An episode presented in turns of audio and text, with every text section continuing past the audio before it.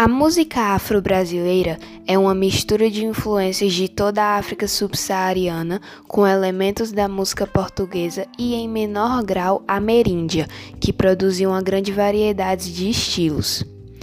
A música popular brasileira é fortemente influenciada pelos ritmos africanos.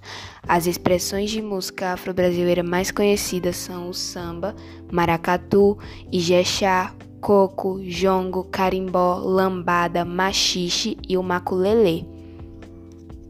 Como aconteceu em toda a parte do continente americano onde houve escravos africanos, a música feita pelos afrodescendentes foi inicialmente desprezada e mantida na marginalidade, até que ganhou notoriedade no início do século XX e se tornou a mais popular nos dias atuais.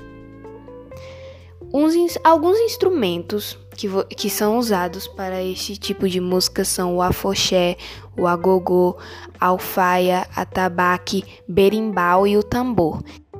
E aí, gostaram da curiosidade de hoje?